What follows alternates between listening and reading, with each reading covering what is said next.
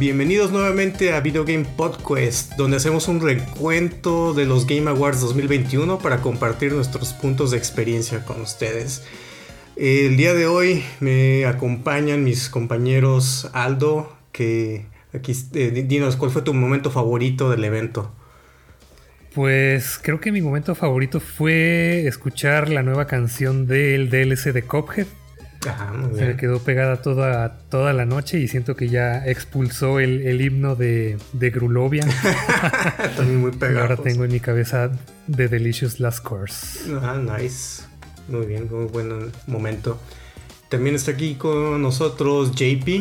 Y JP, dime, ¿qué te pareció el juego del año? ¿Te gustó el ganador? Claro que sí.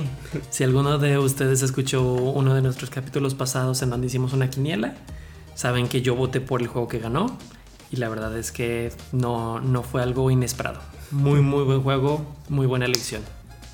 Completamente de acuerdo y hablaremos un poquito más de eso en el episodio de hoy.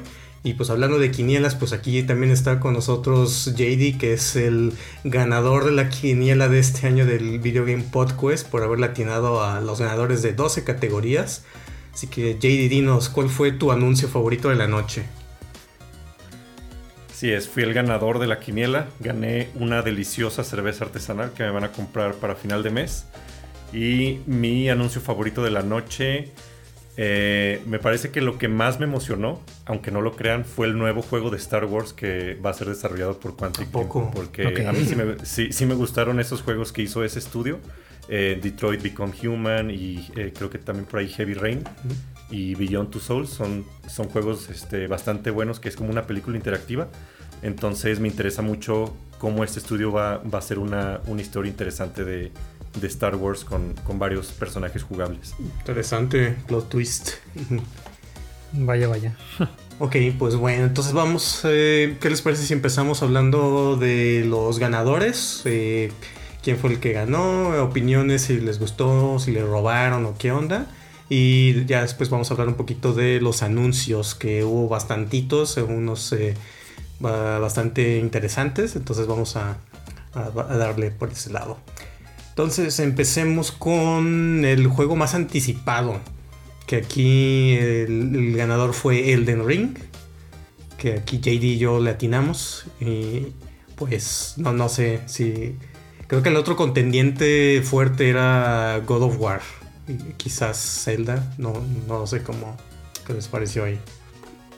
Pues probablemente sí influyó mucho que ya han mostrado mucho de Elden Ring y que ya está próximo, ¿no? O sea, pues obviamente mucha gente ya quiere ver el nuevo Zelda, pero como no hemos visto casi nada y ni, tenemos fecha, pues tal vez no nos espera tanto igual con God of War. Sí, exactamente. O sea, los, más esperados, o sea, las, los más eh, seguros que iban a ganar en esta categoría eran Elden Ring y Horizon Forbidden West, porque son los únicos que básicamente tienen una fecha de salida. El Zelda, aunque sí considero que sea muy esperado, pues creo que ni siquiera, ni siquiera tiene un título oficial, entonces no sé por qué estaba ahí. Eh, o sea, sí está, sí está muy esperado, pero pues sí, Elden Ring y Horizon son los que han mostrado más ya hubo presentaciones del demo, el, eh, Elden Ring es el más próximo. Entonces creo que sí, Era, la opción más obvia para mí. Pasando de ahí, eh, tenemos el mejor debut indie que aquí inesperadamente ganó Kena, Bridge of Spirits. Que creo que bien merecido, pero aquí todos votamos por Valheim menos JD. Creo que, creo que Kena te dio el, el gane en esta quiniela. Sí, en algunas categorías medio el gane. Y pues sí, de, esta categoría fue básicamente el único que jugué en el año. No jugué Valheim, eh, Sable, Forgotten City.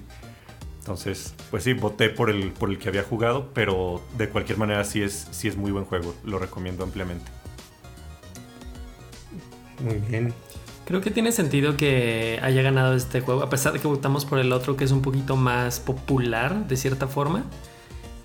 Kena creo que es una representación muy buena de un juego indie y que tuvo mucho, pues no promoción, pero mucho revuelo en, las redes. Eh, entonces creo que tiene mucho sentido por esto. Es un nuevo desarrollador, o bueno, no es un nuevo desarrollador, pero es un juego muy muy bueno de ese desarrollador que tomó mucha, mucha velocidad. Entonces hace sentido. Y sobre todo creo que le ayudó mucho la presentación, o sea, los gráficos de este juego, toda todo el arte, la presentación, le ayudó bastante a sobresalir sobre, sobre los demás, en, mi opinión. Sí, entonces... Yo, yo había, fíjate, votado por el Valheim precisamente porque mucha gente lo estaba jugando y a mucha gente le estaba gustando. Y, y, lo sentí completamente al revés con Kena en el aspecto de que se le hizo como mucho marketing y publicidad. Y sentí que una vez que salió ya nadie estaba hablando de ese juego contrario a, a, pero sí, o sea, lo único que escuché es que muy buenas gráficas, pero que el juego estaba como bien, o sea, decente. Ajá. Sí, justamente por eso votamos por el otro, pero lo interesante es que precisamente la, categoría de juego indie es, hace alusión a un juego que no es tan conocido, que no es tan popular, que es una joya escondida entre el mundo de juegos. Entonces, si aplicamos esa misma lógica entre estos cinco, creo que Kena entra mucho mejor en esa definición que los otros cuatro. Sí, pues esperemos que estos premios que se llevó le ayuden a sobresalir más todavía. Pues sí. Y pues aquí lo vamos a estar reseñando próximamente también, entonces ahí esperen próximamente ese episodio. Moviéndonos de ahí, vamos a mejor juego multiplayer. Que aquí este fue una sorpresa también para mí, digo, me dio gusto que ganara. El ganador fue It Takes Two, pero sí como que no lo esperaba. Yo aquí como que mejor multijugador, no sé, este, votamos por... Bueno, yo sí voté por DTX, tú fíjate. Pero, o sea, como que dije, eh, a lo mejor no va a ganar y, y fíjate. Y aunque no es, aunque es cooperativo nomás de dos, le dieron el premio, digo, bien merecido también ahí, porque al final de cuentas todo el juego es la experiencia multijugador. Sí, mi voto también fue por It Takes Two, también fue de las categorías que, que gané en la quiniela, pero a la fecha la verdad no lo he jugado. O sea, voté ciegamente, pero sobre, sobre todo voté por las recomendaciones que ustedes me han dado sobre el juego. Aquí lo interesante es que tuvimos una discusión de que es más importante que la, la experiencia de multijugador, no solo de dos personas, pero de más que tiene Valheim o It Takes Two, que es un juego solamente diseñado para, para ser jugado por varios jugadores, que también podría ser considerado como multiplayer. Entonces ahí creo que se pelearon estos dos conceptos y pues ganó It Takes Two. Sí, supongo que engloban pues la, una categoría digamos como de cooperativos está dentro de este multigame, multiplayer, perdón. Y pues sí, o sea, la verdad, yo ya, de hecho creo que no les había comentado, ya lo terminé, este It Takes Two. Y sí me gustó muchísimo, o sea, pero ajá, o sea, no, no, no lo pienso como un multijugador. Es un cooperativo de dos personas, pero si está en la categoría es por algo. sí, bueno, uh, otro premio para, el juego, así que eh, si eso no es incentivo a mínimo que den un vistazo, no sé qué, más va a ser. Y la siguiente categoría es uh, mejor juego de sports o racing. Y aquí pues le robaron a FIFA, ¿verdad? Porque Forza Horizon 5 pues se lo llevó. Y pues... Creo que aquí no, había competencia. No, como que estaba muy obvio. sí. sí, era, era muy obvio, era un juego muy esperado. El, también Forza 5 es de los juegos, o creo que es el mejor juego calificado en Metacritic a la fecha. De este año, Con un 92 de promedio de este año. Entonces sí, pues, no había competencia alguna en esta categoría. Todos votamos por ese y todos ganamos. Sí, también muy bien merecido ahí el premio, creo que se estuvo acertado. La siguiente categoría es mejor juego de simulación, estrategia. Aquí, para sorpresa de todos, fue eh, Age of Empires. nadie, nadie latinó, nadie votó por Age of Empires 4. todos nos fuimos por la finta del Flight Simulator. Bueno, JP votó por Humankind, pero no sé, yo no he probado Age of Empires. Supongo que sí, sí vale la pena. No sé si JP tú ya lo jugaste. Jugué un par de juegos, realmente no, no me atrapó tanto. Creo que había demasiada expectativa de cómo iba a ser la, el sucesor de una saga tan importante. Y creo que hubo mucha decepción para los que son muy fans. Pero digo, si, sigue siendo un buen juego, lo, lo diseñaron muy bien. A mí me gustó más Humankind me, llamó más la atención, pero sigue siendo un excelente juego, Age of Empires 4. Si hubiera votado por este, únicamente por la nostalgia del Age of Empires 2, que es de mis juegos que, más cariño le tengo de, mi infancia. Muy bien, pues. Pero bueno, el hubiera no existe. Ah, exactamente. Todos ganaste, no, no, se puede quejar. Y siguiente categoría fue mejor juego de familia o family game.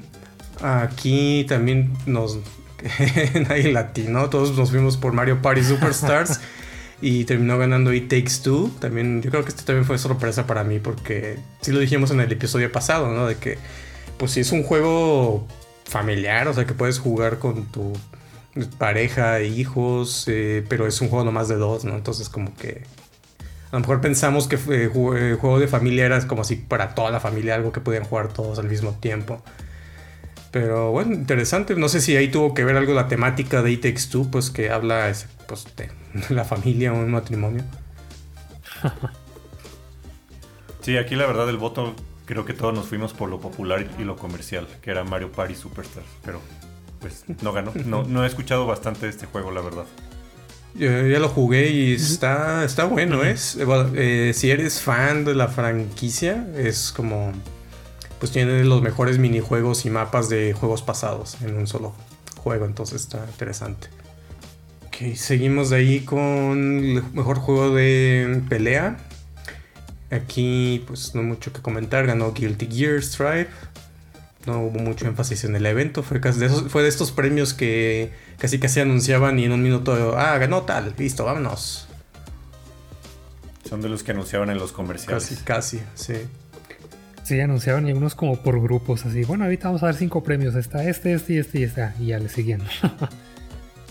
sí, eso como que da la idea de que como que pareciera que el evento, lo principal no son los premios, sino todos los anuncios y lo, demás, ¿no? Por, cuando tienes así anuncios así súper rápidos, que entiendo que son un montón de categorías también, ¿verdad? Entonces, si de por sí ya dura mucho. Pues que quiten una. Todas las de esports.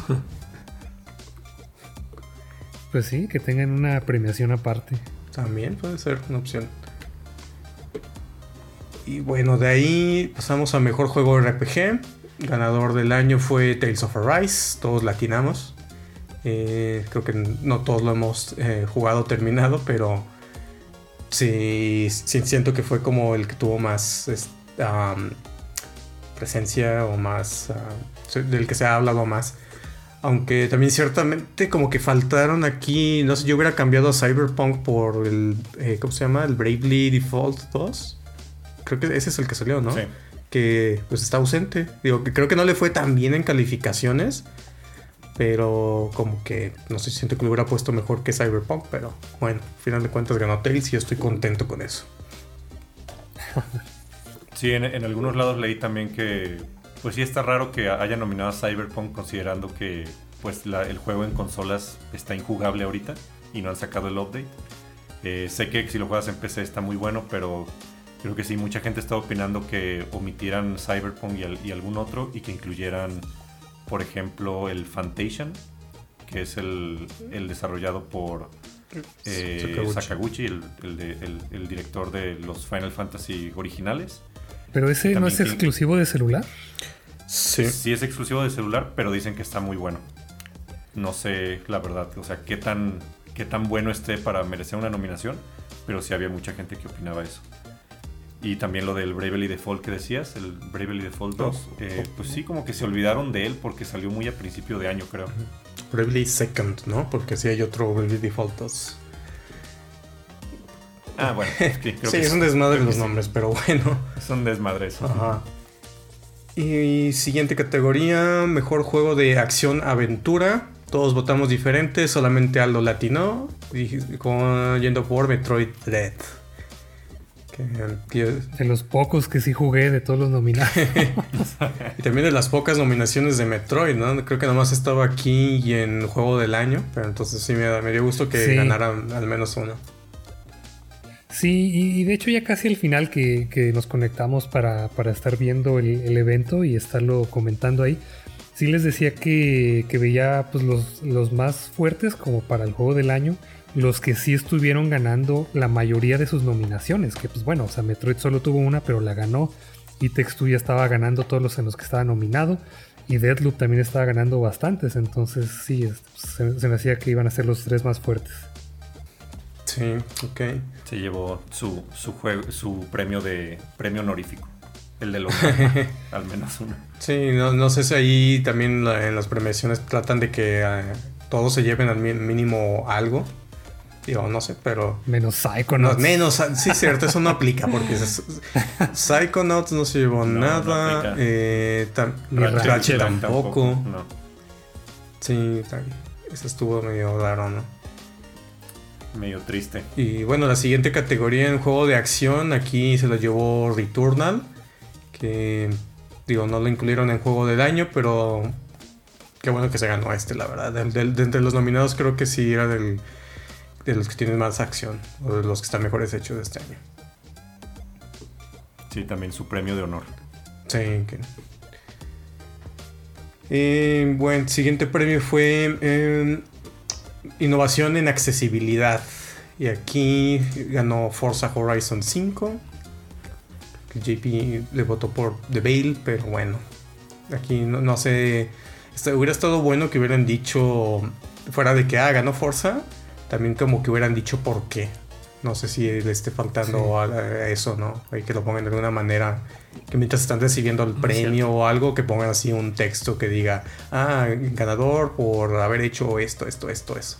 Siento como que eso a lo mejor sería como una mejora, ¿no? Para que sepas que ganó y qué fue lo, por qué fue que lo escogieron. Sí, porque quién sabe cuál es el criterio para darle el premio a quien haya innovado más en accesibilidad. O sea, es, es quien dé más opciones o quien haya dado una que nunca se había dado antes o, quien incluya más tipos de personas que lo pueden jugar. No, no sé cuál sea el criterio, tal vez todo junto, pero sí, porque estaría bueno saber. Justo, justo por eso me sorprendió la elección, porque yo voté por Bale porque realmente innovaron y crearon algo nuevo este, para la accesibilidad de personas este, que no ven y Forza simplemente incluyó muchas cosas que ya se habían hecho antes, entonces no lo vería realmente como innovación. Sí, pues tal, sí, sí estaría bien que hubieran dicho por qué. Tal vez ganó el más popular aquí. sí, porque pues, al final de cuentas son votos, ¿no? Entonces también si los que están votando se dejan llevar por la popularidad, pues también como que ya la tendencia, no, pues es que Forza, ¿no? Porque esto, aquello, pero... Digo, creo que no le quita mérito a ninguno de los otros nominados. Y al final de cuentas, pues ese fue el que, tuvo más votos por razones que no desconocemos. Y pues bueno. El siguiente premio fue eh, soporte de comunidad. Que este creo que es básicamente para juegos que están todavía activos, que le llaman los ongoing games. Aquí se lo llevó Final Fantasy XIV. Creo que todos, todos votamos por él. obvio. Ahí no sé ustedes que JP y JD que, lo, que se lo han jugado, que, que nos pueden decir del soporte de la comunidad. Digo, no sé si es de los desarrolladores, de, foros, grupos, ¿cómo, ¿cómo, está ahí? Pues creo que, creo que tiene que ver con los dos. O sea, la comunidad apoya mucho a los desarrolladores y siempre los desarrolladores han sido muy abiertos con, con los jugadores.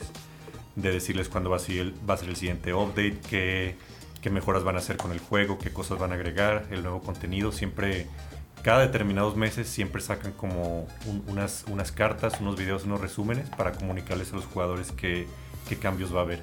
Entonces creo que, creo que va, va, por los dos lados.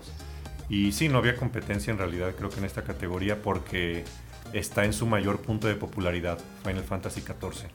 Yo les voy a contar una anécdota, ya, ya compré la expansión, quiero jugarla pero los tiempos para entrar, o sea, los, servidores, el tiempo de espera para entrar a, jugar es ridículo. O sea, ahorita, por ejemplo, como a las 5 de la tarde lo prendí, me logué, había 3.000 jugadores en espera, lo dejé prendido, fui al súper, regresé y iba como en 1.000 de espera. Y ahorita hace como media hora acabo de entrar y literal estoy sentado aquí grabando con ustedes, moviéndole al control para que no me saque el juego por inactividad. o sea, ya llevas como unas tres horas ahí de espera en la fila. Con el play prendido, pero no he podido jugar. Pues. No, pero ya, ya entré, o sea, ya no estoy en la fila. Ah, Pero si dejas, si dejas el que tu personaje se deje de mover, eh, en determinado tiempo te saca.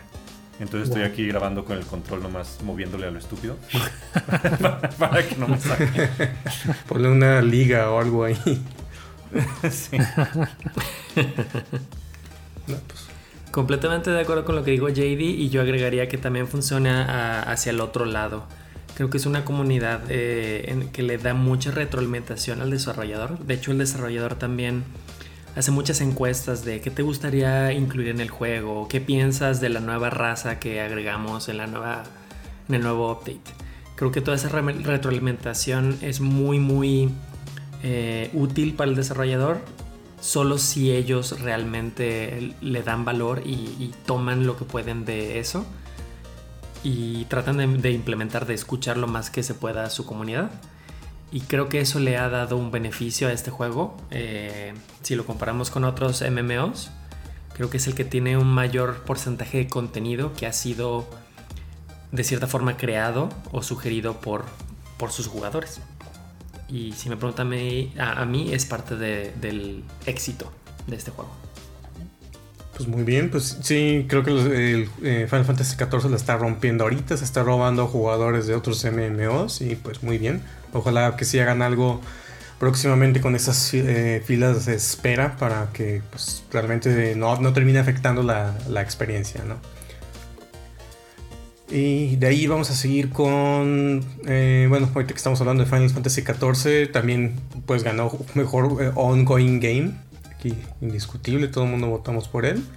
Creo que pues parte de todo, ¿no? Lo que ya mencionaron de la del soporte de la comunidad, de la campaña, no sé si bien como tuvo nuevo DLC, también a lo mejor influyó un poquito a, a eso de que estaba un poquito más fresco. Entonces, muchos. Sí, y, sobre todo que la nueva expansión también ya concluye la historia que han venido diciendo desde hace 10 años. Entonces también creo que eso le da puntos extras. Como la, conclusión de, todo. ok. Bueno, pues ahí está. Vayan, corriendo a formarse para jugarlo. Siguiente que. ¿Cuándo escucharás tu propio consejo? No, yo nomás doy consejos. yo Algún día, cuando ya no me, no me tome 200 horas ponerme al corriente en ese juego. ¿Qué va? Y. Uh, siguiente categoría fue Mejor Juego Indie. Nuevamente ganó Kena Bridge of Spirits. Solamente JD latino. Todos pensábamos que iba a ganar Dead Stores. Este fue el primer gran robo para mí, pero bueno. todavía, no, todavía no juego Kena. Lo voy ya lo tengo ahí en la lista. el que sigue. Y vamos a probar qué tal. Sí, pues aquí también voté por el único de estos indies que jugué, pero sí, les digo que la presentación creo que ayuda mucho porque pues se pone, se pone al tú por tú en presentación con, algunos juegos AAA. Ok, muy bien, muy bien. Siguiente categoría, mejor performance. Este fue también un robo para mí. Estuvo súper raro, porque como que ganó la, la, actriz que menos pensamos que, que podía ganar, la que tenía menos posibilidades. O sea, ganó Maggie Robertson como Lady Dimitrescu de Resident Evil Village. Y no sé cómo sentirme.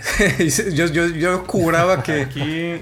Que, o sea, yo, sentía como que. Está muy raro. Ajá. O sea, es que de, todos estos, Giancarlo Esposito es como el mejor actor, ¿no? Y yo sentía, yo sentía como que.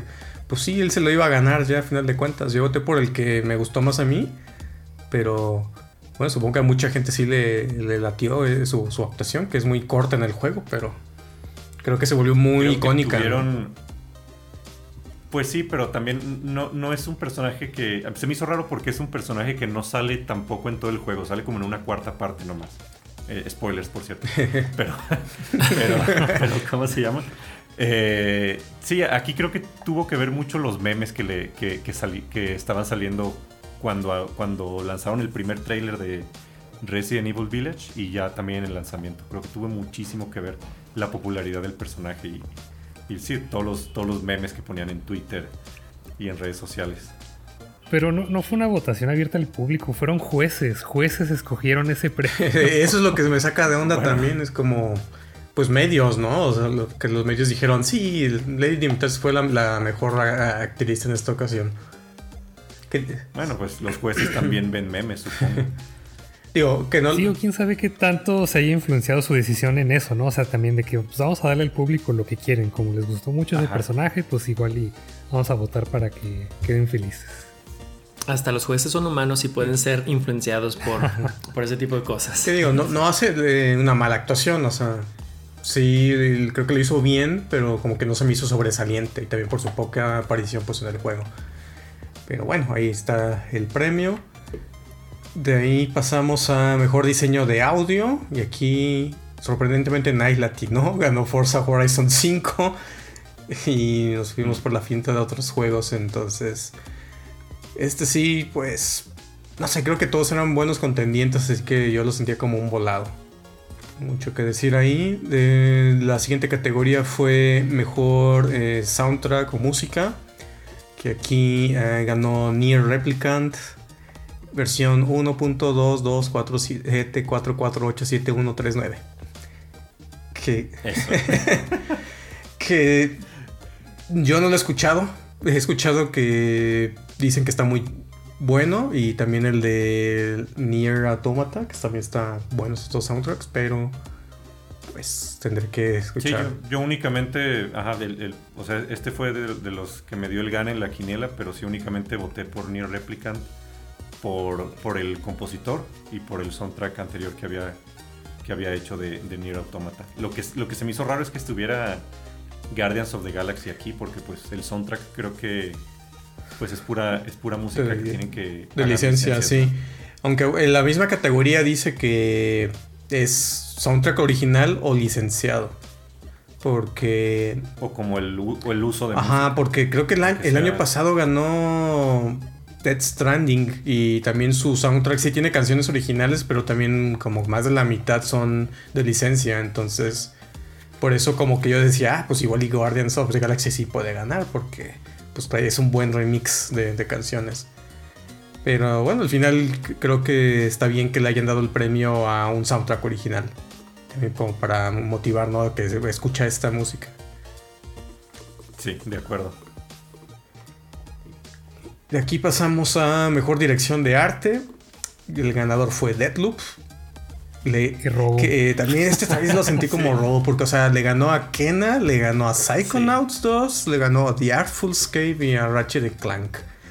Y no sé, artísticamente, pues es un juego como Shell Shaded, no sé, o sea, sí tiene varios elementos interesantes de efectos y la presentación de los menús y todo, pero como para mejor dirección de arte, yo sí siento que fue un robo para eh, Psychonauts o Kena. Sí, a mí también se me hizo raro este, este ganador. Eh, recientemente ya por fin empecé Deadloop, voy como a la mitad del juego, pero sí, de, arte, la verdad, eh, yo, sé que hay, personas que son muy fan de, este juego y muchas publicaciones le dieron un 10 de calificación, así el score perfecto, pero a mí de, arte, por ejemplo, no se me hace que tenga nada de especial. No sé. No sé si se refiere también a, al diseño de, no sé, de, personajes, mundo, armas.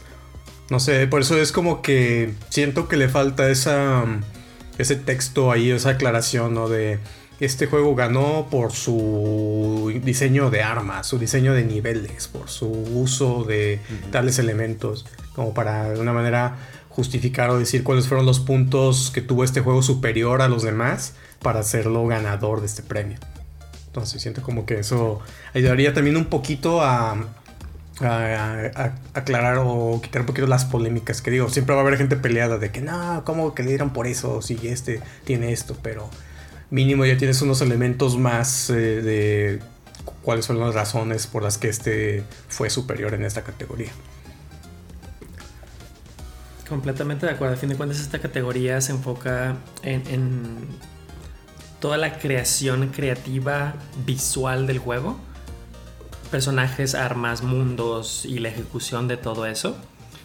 Un poquito menos en, qué tan buenas gráficas tiene, más bien en, la creatividad y el diseño de, ese nuevo mundo, ese arte. Y, pues completamente de acuerdo, necesitaremos escuchar por qué se eligió. Pero creo que Kenny y Psychonauts ambos tienen muchos más elementos creativos que Deadloop. Sí, aparte es una categoría muy subjetiva, ¿no? Eh, o sea, todo lo del arte, a algunas personas les puede gustar y algunas no. O sea, no, no sé si hace falta más descripción de qué es, de qué es esta categoría. Sí, ¿no? ¿Cómo calificas el, un arte contra el otro, ¿no? Que lo hace superior al otro.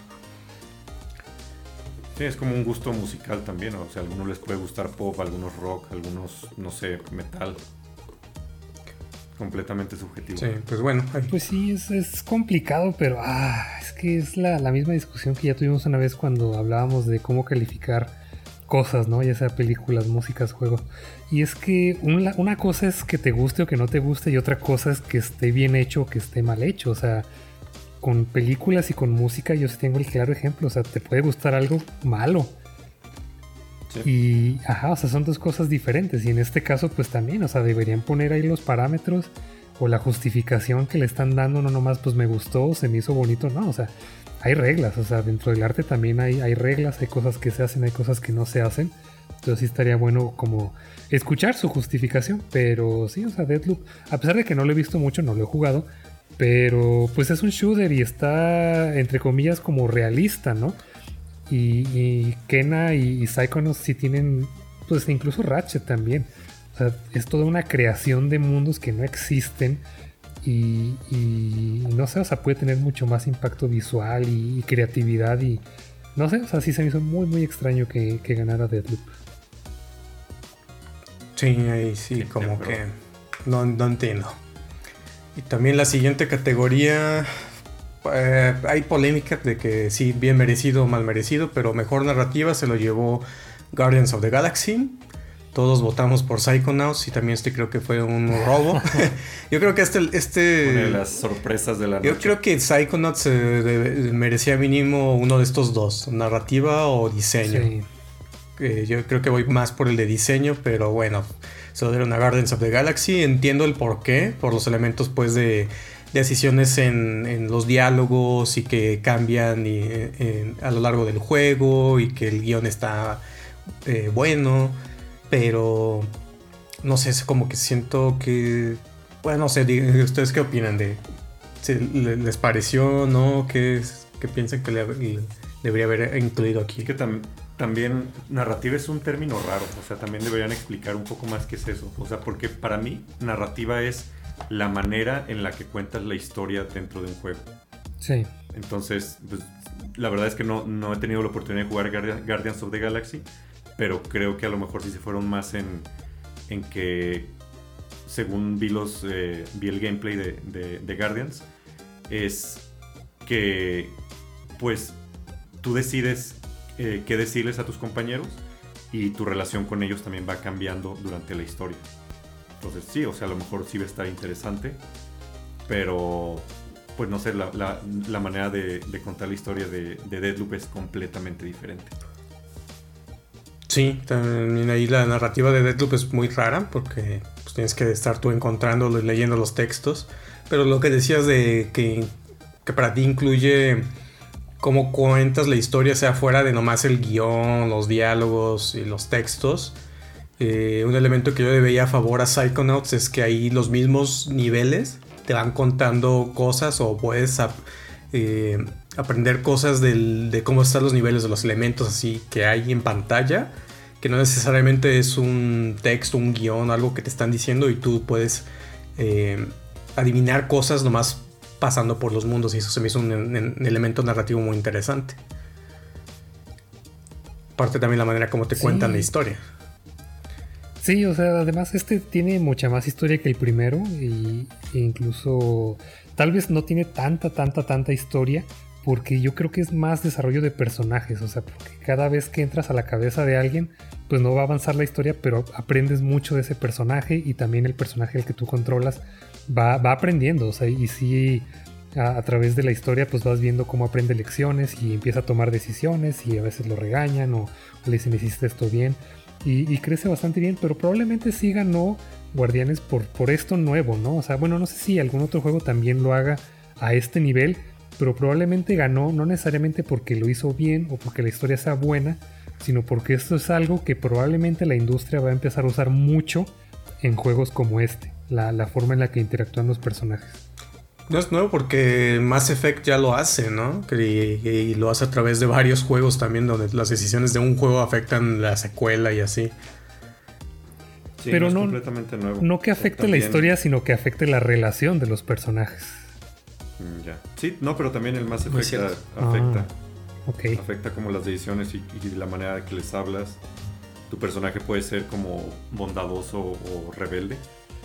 Y creo que también, por ejemplo, en, en The Witcher 3 también tienes varias opciones de qué contestar y afecta drama- dramáticamente la historia en, en los capítulos finales. Incluso algunos personajes pueden morir. Entonces sí, o sea, no es, no es algo completamente nuevo, no sé por qué. Y fue una de las sorpresas también de los premios. Sí, igual porque estuvo muy bien ejecutado. Tío, también yo lo tengo pendiente de jugar, entonces ya veré. Lo veré con otros ojos, supongo, ¿no? De que ya. Como que sí cambia la perspectiva de que sabes desde. Si juegas algo desde antes de que. Ah, este juego ganó mejor premio de X cosa. Como que empiezas a fijarte un poquito más en esos elementos, ¿no? Cuando lo estás jugando. Entonces creo que va a ser interesante probarlo ya sabiendo de. Viéndole, a ver, a ver, convénceme juego de que sí lo, ganaste eh, este, este premio. Y creo que fue el único que ganó. Y probablemente pues era de... Ajá, ¿Cuál le damos? sí, ahí también como que entra esa polémica, ¿no? De que, ay, oigan, es que tenemos que darle algo a este a Square Enix porque no ha ganado nada. Ay, pues, pues dale este de, de- de- de Guardians of the Galaxy aquí en narrativa, vamos dando. Pero hay unos juegos que no Que al cabo ganaron. ni saben. Entonces, Que al cabo ni saben qué es narrativa. ajá. Que nada se la ven. Al cabo la gente va a pensar que está que, que sí supimos qué, qué hacer. Bueno, pues ya últimas dos categorías. La siguiente fue mejor dirección de juego. Y aquí también creo que también no esperaba que ganara Deadloop. Mejor dirección. de- Nadie votó por Deadloop.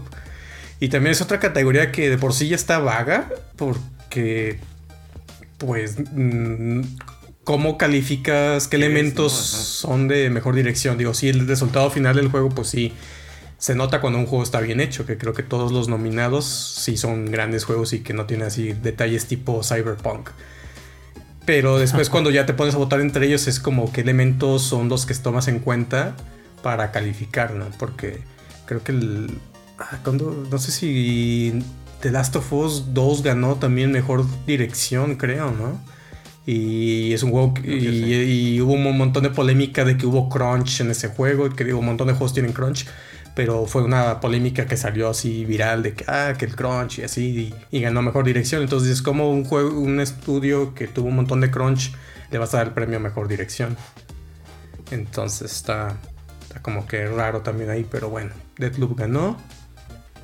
Eh, y un dato aquí que no sabía, de hecho, que, que escuché hasta después de los premios, fue que Psychonauts 2 no tiene director.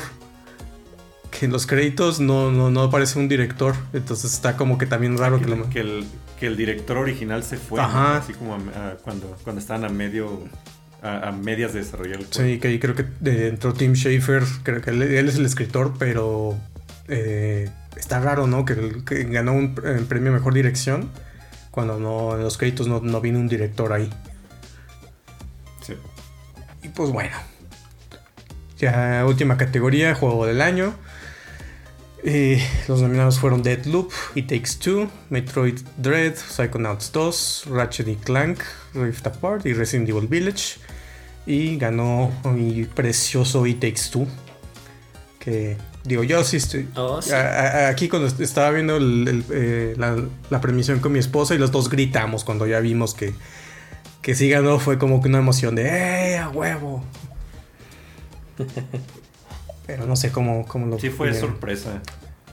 Sí, para mí sí fue sorpresa que ganara. Digo, no, no sé qué tanto haya tenido que ver también que, que el director es compa del Jeff Keighley. pero, pero no, o sea, no, no- no creo que haya sido por eso, obviamente, nomás estoy bromeando, pero sí fue, fue una gran sorpresa porque si se fijan es, es como el juego más indie de, de- de toda esta categoría. Sí. Todos los demás podrían ser considerados eh, juegos AAA, como de mucho más presupuesto. Y, y sí, o sea, ganó el, ahora sí que el, el juego más independiente. Y sí, si hubiera sido a lo mejor algún otro año, un juego de este tipo no hubiera, no, no hubiera tenido la oportunidad de ganar.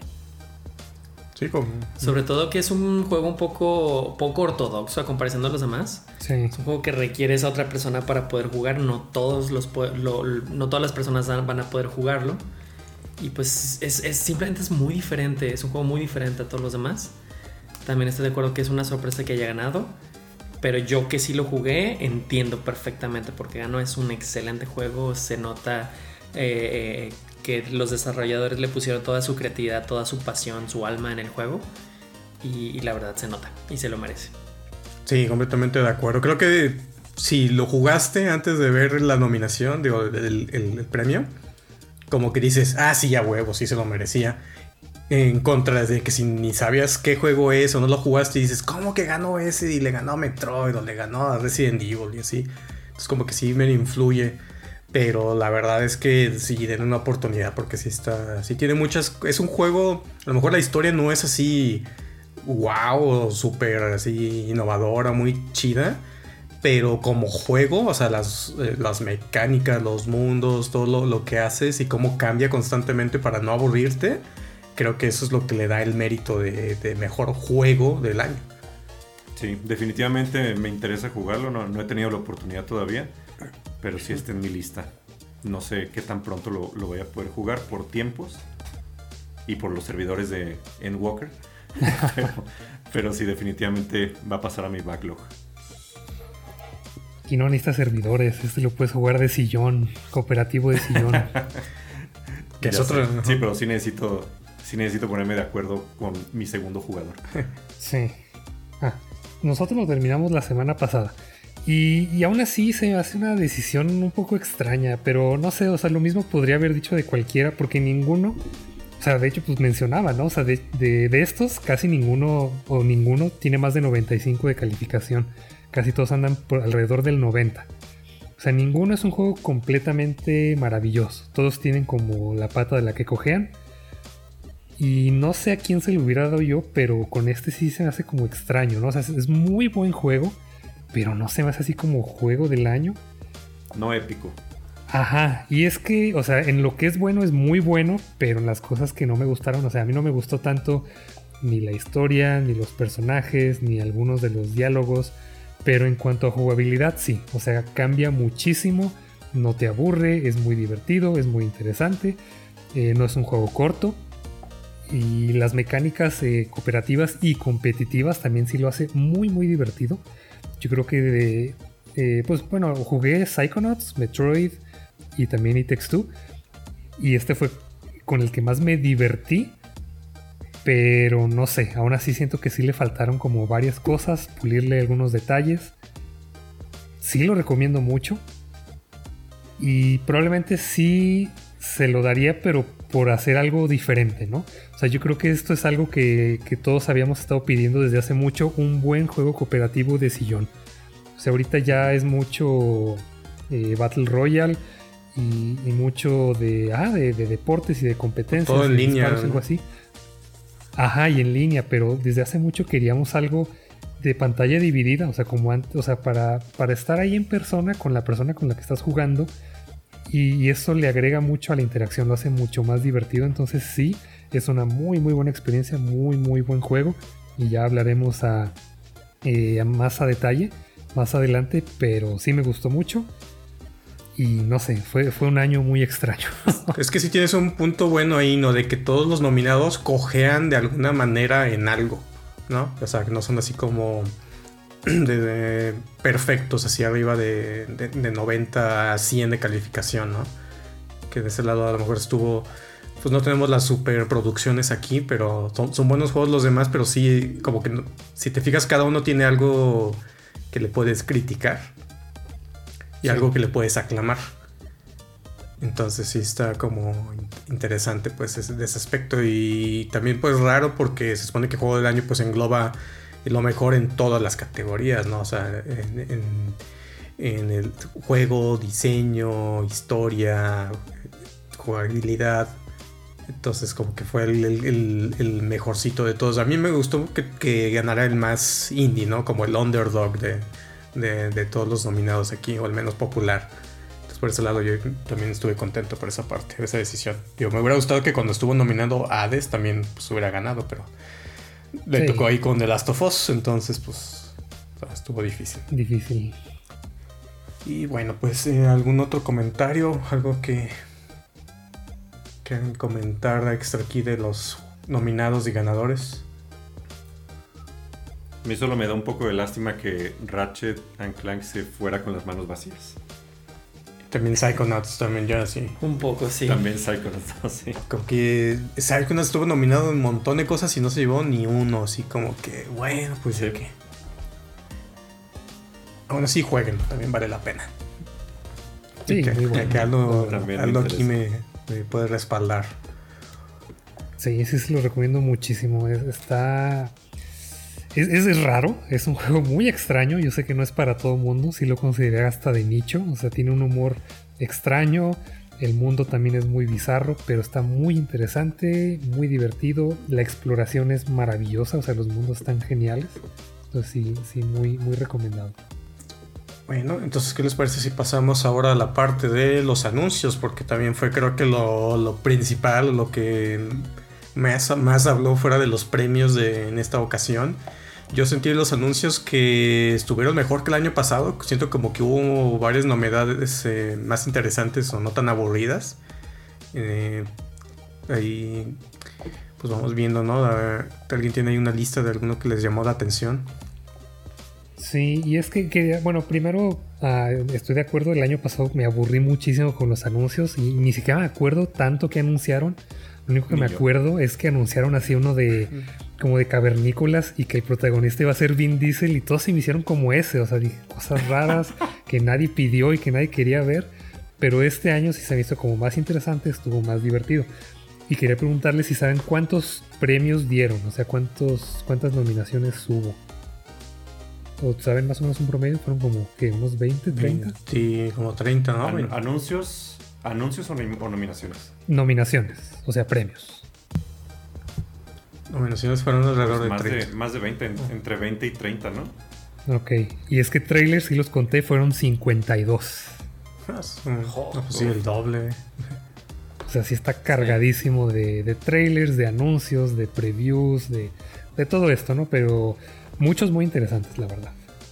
Sí, pues es que a final de cuentas es ceremonia de premiación, es mitad ceremonia de premiación, mitad marketing, ¿no? De, de todas las compañías. Y Cierto. Como, como la gente, o sea, hay millones de personas eh, viendo el stream, pues claro que van a aprovechar para, para mostrar grandes, este, o sea, grandes juegos, pero también indies. No solo eso, además es un es todo un negocio porque un Sí. evento de esa magnitud cuesta mucho dinero producir. Sí, pues todos los Entonces patrocinios. pues tienen que sacar exactamente son los patrocinadores para poder este, soportar el, el evento. Sí, que digo, Oye, nada más para, re- para regresarme un poquito a los premios, que, que quiero aprovechar que, que aquí está Squall para hacerle una pregunta. Y es que, o sea, pues sí va a ser difícil que todo el mundo esté de acuerdo, ¿no? Con los ganadores. Pero comparando con, pues ahora sí no hay, no hay este... Lo, lo más fácil es comparar esto con los Oscars. Pero es más fácil ver todas las películas nominadas que jugar todos los juegos nominados, ¿no? O sea, son muchísimos sí. y algunos te van a pedir 20, 30, 40 horas. Entonces, al menos tú que jugaste muchos de los nominados, Todos. ¿cómo ves? O sea, tú, por ejemplo. No, no, no, no, no juego del año, todos. Ah, todos, de los todos, nominados, de todos, no, sí. No, está más cañón. Exactamente. O sea, ¿cómo verías tú la, la chamba de un juez, ¿no? Que tiene que aventarse la mayoría de estos juegos para poder calificar. Sí, digo, por eso es, es que son los medios. Y aún así los medios también como tienen esa presión de estarlos reseñando porque tienen que sacar la, la reseña así en, tal día y tienen luego dos, tres días para completar todo el juego. Siento que también a veces es como que lo pasan eh, muy express o a veces sin un parche de día uno o sin una experiencia completa multijugador o de New Game Plus. Entonces, sí, honestamente está cañón que una sola persona juegue todos, todos los nominados. Yo lo que trato es mínimo el del juego del año, sí, eh, jugar esos. Pero sí, está, o sea, por el lado de tiempo es una de las eh, dificultades. Luego tienes el área de dinero, porque pues, algunos juegos eh, no, eh, em, no todo está en Game Pass. Tienes que tener diferentes consolas en, en algunos casos. O sea, para el juego del año, pues tienes que tener las tres consolas y, y más el juego. Entonces sí está cañón, pues, que eh, puedas jugar todo, todo, todo antes de, de los premios. Y aparte porque los nominados salen unas semanas antes del evento, entonces te, te tuviste que haber jugado durante el año todo prácticamente, o lo que tú, o lo más... em, aclamado para que al final, en esas últimas semanas, jugaras lo, lo que te falta. Si es que quisieras hacerlo, pero sí, sí, está muy difícil, sobre todo para el público. Creo que para, pues, para los medios sí es parte de, sus actividades de reseñas y demás. Entonces, no, no para cualquiera puede lograr eso. Sí, es una labor bastante grande. No, y aparte el gasto. Sí. O sea, si vas a comprar todos los nominados, sí, sí está muy cabrón, claro.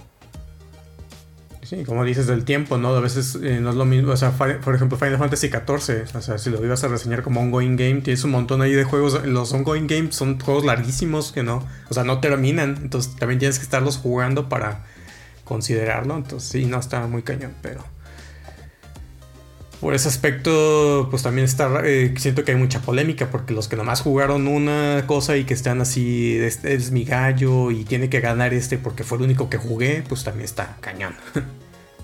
y bueno, regresando al tema de los anuncios, eh, a mí me llamó mucho la atención uno que mostraron ahí que se llama Have a Nice Death, que es como de ah, un Reaper, que me dio como la impresión que era como una especie de Hollow Knight que dije, no, ese me antojó mucho.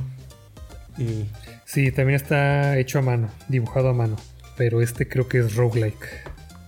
Sí, se ve como que más ese enfoque, entonces me, llamó mucho la atención a ver si es de los que puedo jugar el siguiente año.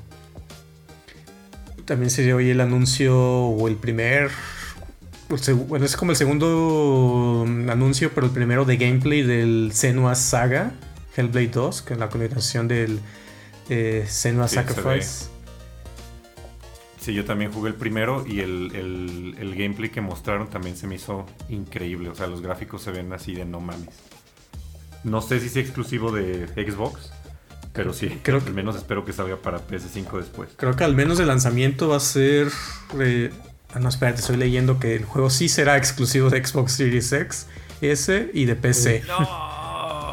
pues en PC. Bueno, igual la PC que voy a comprar la aguanta. ya es hora, ya es hora de una PC. Es hora. Pues muy bueno, a ver, digo, a ver cómo continúan la, la, saga ahí, va a estar interesante. El otro anuncio que creo que fue con uno de los con los que abrieron, ¿no? El que decía JD, el de Star Wars Eclipse. Que cuando lo estaban mostrando, como que todo el mundo estaba pensando, ah, es Knights of the Old Republic, es el remake. Y al final fue como Star Wars Eclipse. Y fue, Ok. sí, se ve interesante. Digo, no sé si ustedes hayan jugado los otros de Quantic. No. No. Pero a mí siempre se me ha hecho interesante. Es como una película interactiva. O sea, hay, muy poco gameplay de que mueves a los personajes, pero es más como en los diálogos, tú, tú decidir qué decir o qué hacer y se empiezan a cruzar. Son, son a veces este, personajes separados que, con historias separadas, pero la narrativa también los, em, empieza a juntar sus historias. Y al final pues pueden sobrevivir todos, se pueden morir todos o solo sobreviven uno o dos personajes. Entonces sí, sí, sí, este, sí, va a estar interesante ver cómo, cómo aplican esas mecánicas, como esta película interactiva, ya al mundo de Star Wars. interesante, pues lo veremos en YouTube. no, ya estoy bien enfadado de Star Wars, ya, ya es demasiado. Vamos a ver qué, hace con eso. Otro... Oye, también muy al principio revelaron ya la, fecha del Tunic, que va a salir en marzo. Ah, sí, es cierto, ese que parece como un eh, sucesor espiritual de Link, A Link to the Past. Sí, y me gusta mucho cómo se ve, la verdad. Lamentablemente solo está en Xbox y no tengo uno, pero sí se antoja mucho ese juego. Sí, es cierto, eso está interesante. Y otro anuncio por ahí, nomás dieron un teaser de un juego de la Mujer Maravilla. Que este, lo está haciendo Monolith Productions. Se me hace interesante. Digo, porque creo que no hay juegos de la Mujer Maravilla. Entonces va a estar bueno a ver qué pueden hacer. Creo que tiene mucho potencial. Sí, creo leí por algún lado que ese de Wonder Woman eh, lo está desarrollando los mismos que hicieron el Shadow of Mordor y Shadow of War, que son los, este, los juegos del Señor de los Anillos. Entonces, o sea, sí fueron juegos eh, bastante bien recibidos, entonces va a estar interesante ver qué hacen con una propiedad de DC. Y ahí tenemos que hubo ya ahora sí que el anuncio, revelación, premier de confirmado de que viene Alan Wake 2. que recientemente creo que ya se esperaba porque acaban de sacar el, el, remaster del primero. Que digo, siempre en Xbox eh, está pues el original de 360, pero ahora ya lo puedes jugar en, en Play este remaster. Entonces, de los creadores pues de Control. Entonces eh, me interesa mucho porque a ver, quiero ver cómo van a expandir el, el, universo que están haciendo, a ver cómo lo conectan con Control ahora y qué es lo que va a venir después. Entonces, entonces vamos a ver. Y lo que dijeron también era, es que iba a cambiar de, de, género, ¿no? Que iba a ser survival. Ajá, esto es completamente survival. Ajá. Creo que el primero era como acción, aventura. No, sí tenía elementos survival, pero sí era como... Está, interesante, pero no era tanto survival Y el mejor anuncio de la noche fue el increíble trailer de Sonic the Hedgehog 2. el cola. No he visto la primera. ¿El qué? Estaba divertida.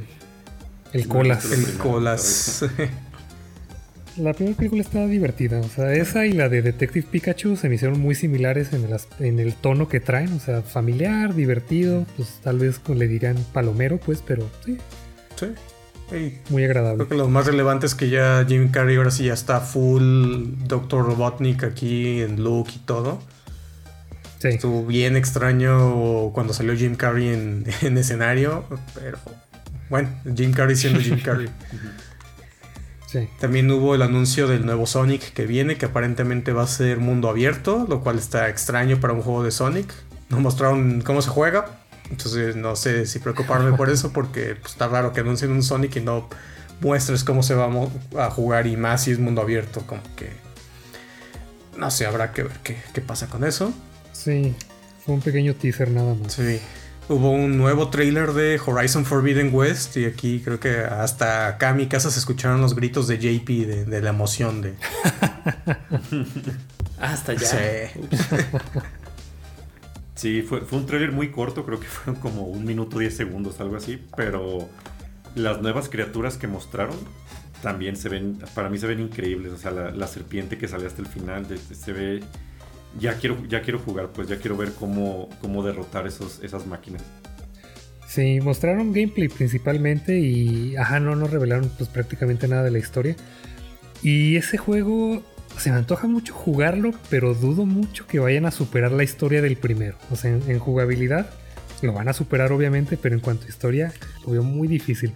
A mí me gusta mucho un buen, un buen misterio y como ya se resolvió esa parte, quiero ver cómo siguen con la historia. Pues va a ser tan interesante. en el mundo, ¿no? Sobre todo.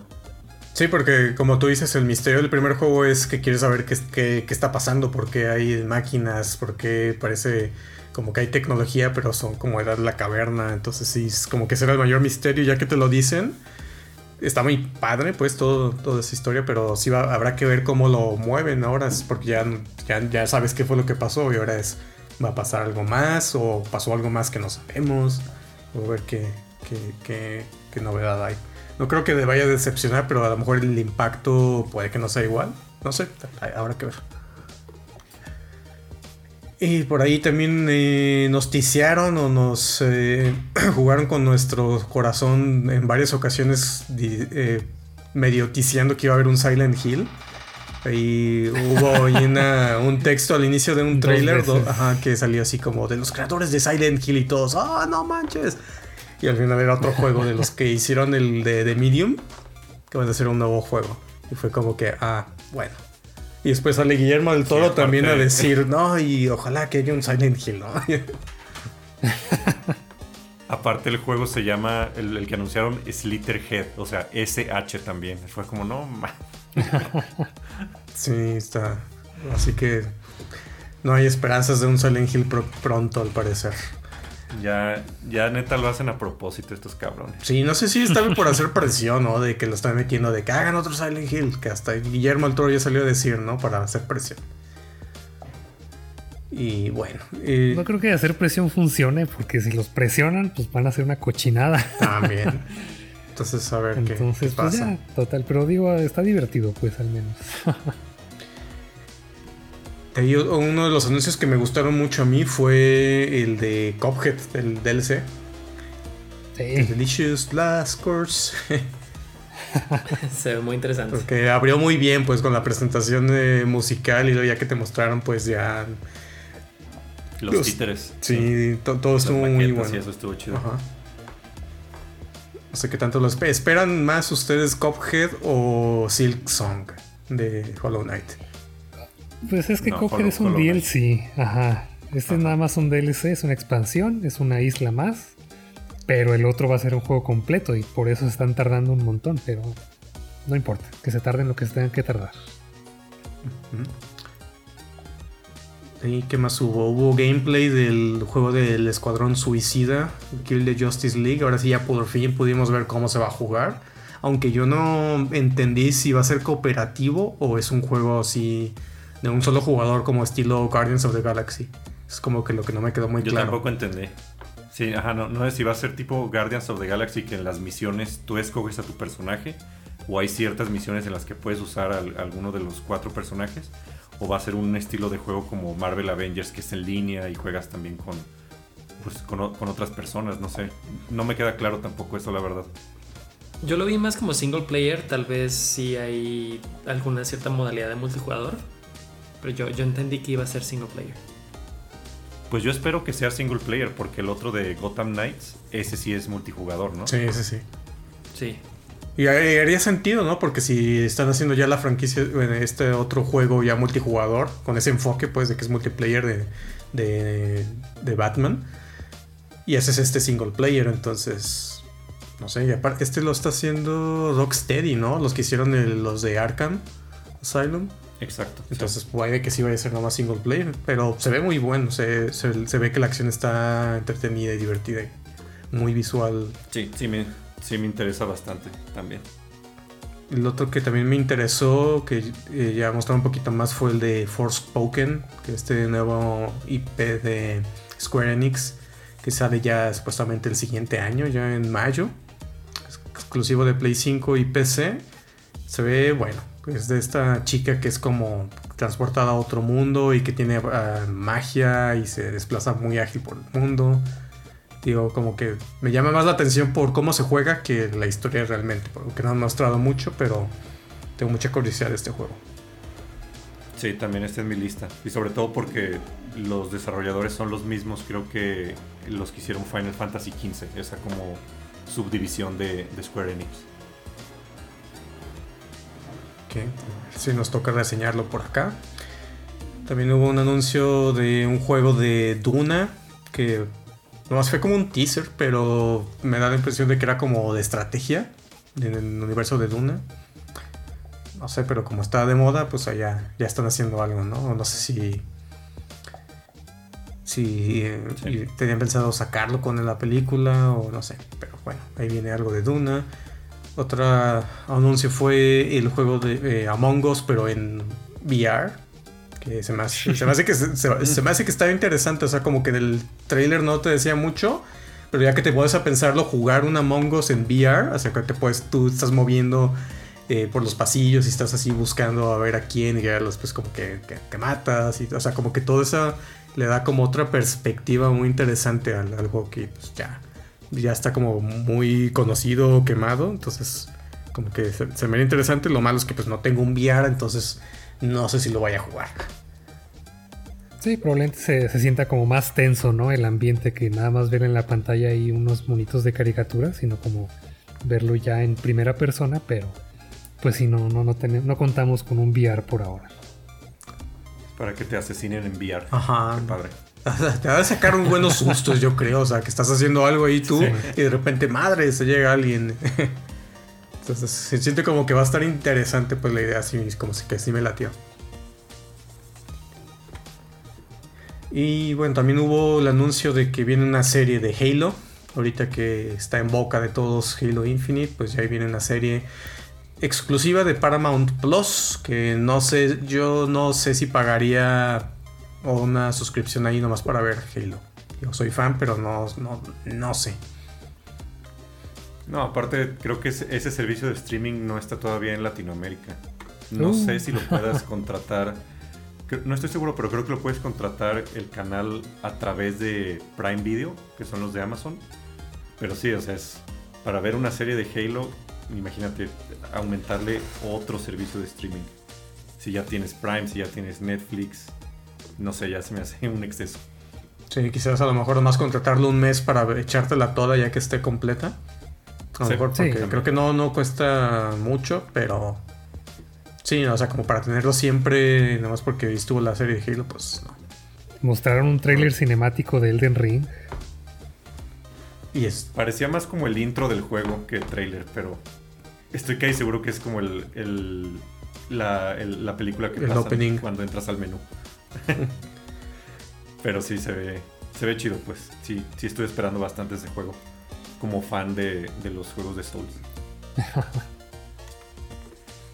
y algo que se te pasó, Andrés, mencionar. El juego con el que cerraron, que fue el demo de Matrix Awakens. No es si Ah, sí. No, no lo jugué. ya, ya lo, ya lo, ya lo un- jugué, dura Es un demo, sí.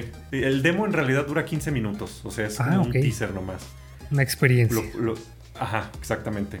Pero los gráficos sí están ya como... Es, es más o menos un technical demo de cómo se va, van a ver los videos ya en, en Next Gen. en- el Unreal en Engine PS5, 5. en, eh, ex- Ajá. sí, De cómo se va a ver la Matrix cuando ya exista. ándale, algo así. Ajá, el metaverso. Y ya después, después de que terminas la sección del demo, que es como una persecución en, en- en carros, ya te dejan con tu personaje explorar la ciudad y puedes controlar al, al mono en...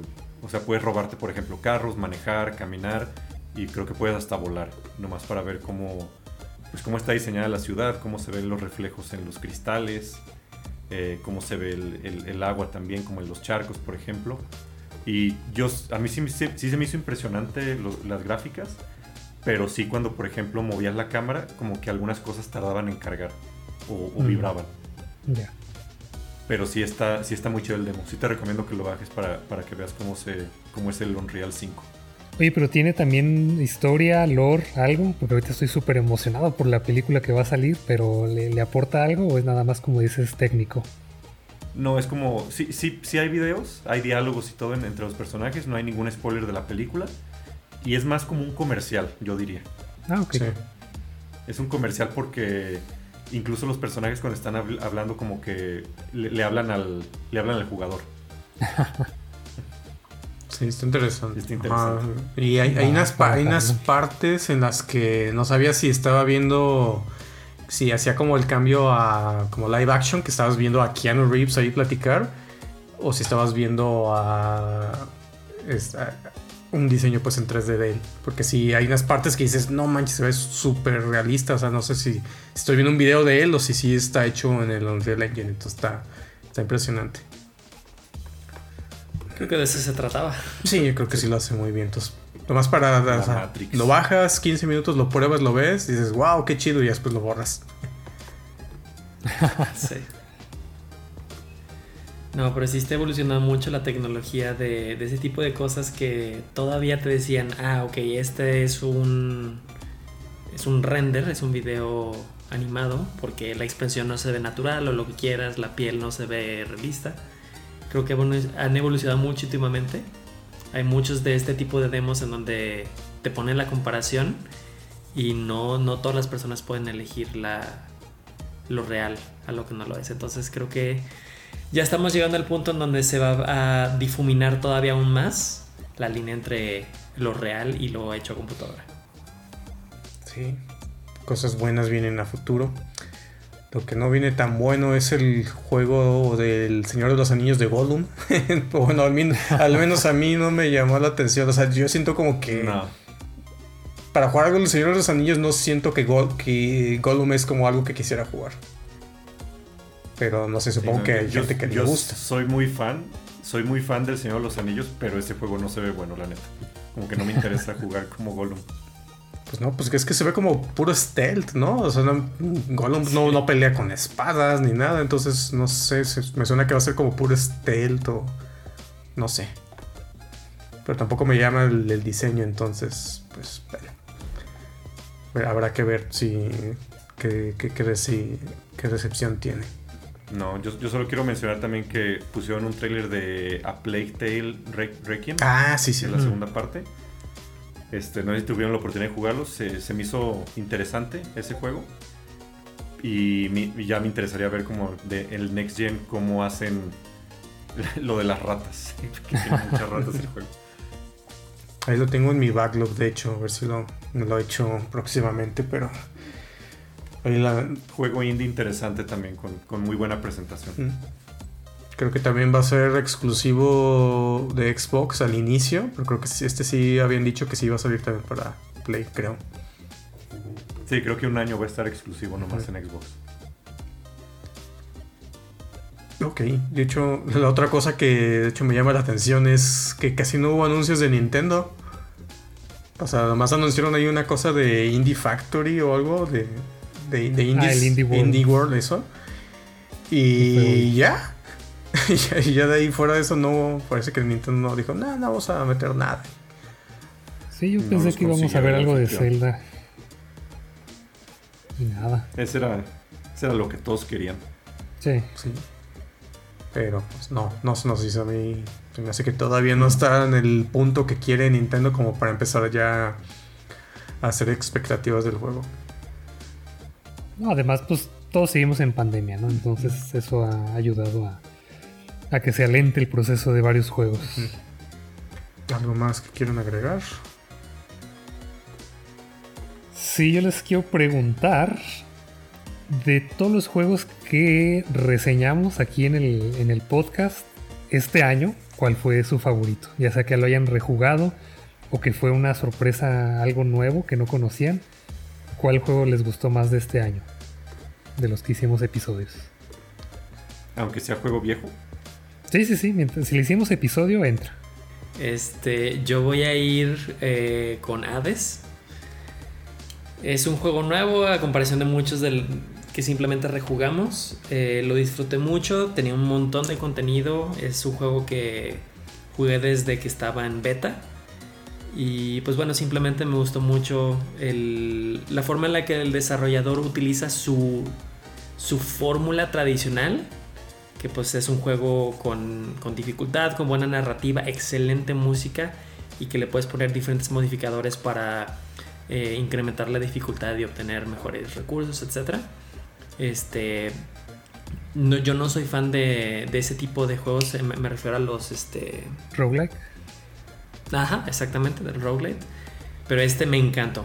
Soy fan de la mitología y la narrativa siempre me mantuvo ahí. Eh, la mecánica del juego no, no es tan fuerte, no hace que la muerte sea algo demasiado estresante. Este, eh, toda la, mecánica que te hace crecer un poco, poco después de cada run. Y que aún así en cada run puedas obtener diferentes este, builds, diferentes este, armas, diferentes este, boons de los dioses. Lo mantiene muy, muy divertido.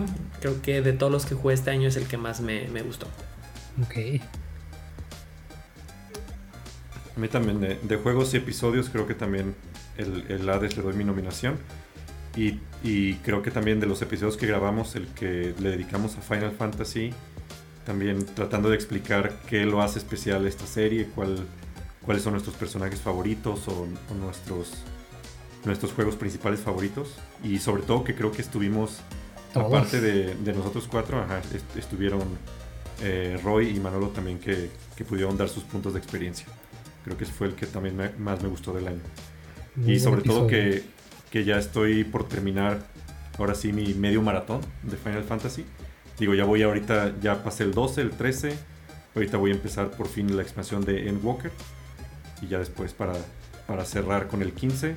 Y esperemos que el próximo año ya salga el 16.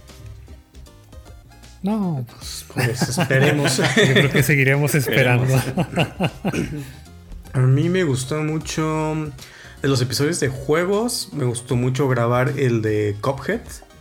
Eh, de hecho, el de Cophead y el de Metroid, entre, los, eh, entre esos dos. De Metroid me gustó mucho el minijuego. Creo que fue el, los que se me hizo ah, más divertido, que los, que hemos hecho.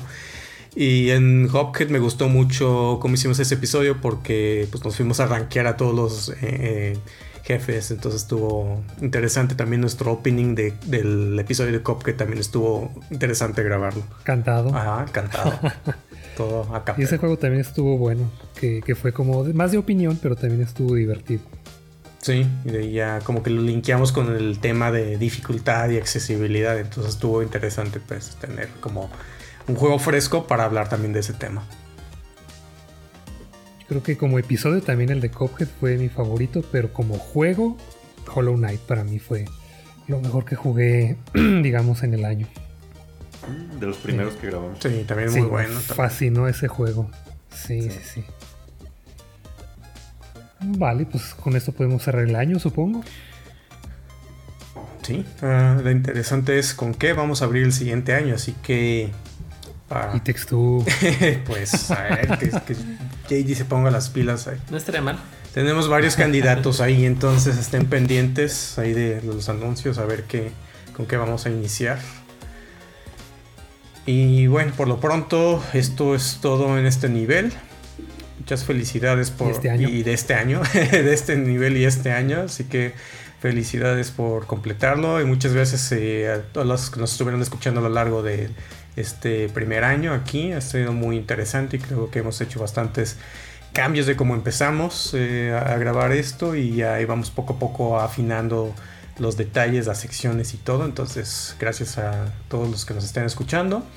Si quieren recomendarnos un juego, un tema, una sección, un minijuego, lo que sea, el mejor lugar para hacerlo es por Instagram o en Twitter, en arroba. Y la manera más fácil de mandarnos su opinión también es participando en las preguntas que ponemos en Spotify o también de repente ahí en Twitter ponemos encuestas o pedimos opiniones, entonces ahí no las dejen pasar porque ahí sí eh, las vamos a estar pues leyendo también aquí en el episodio.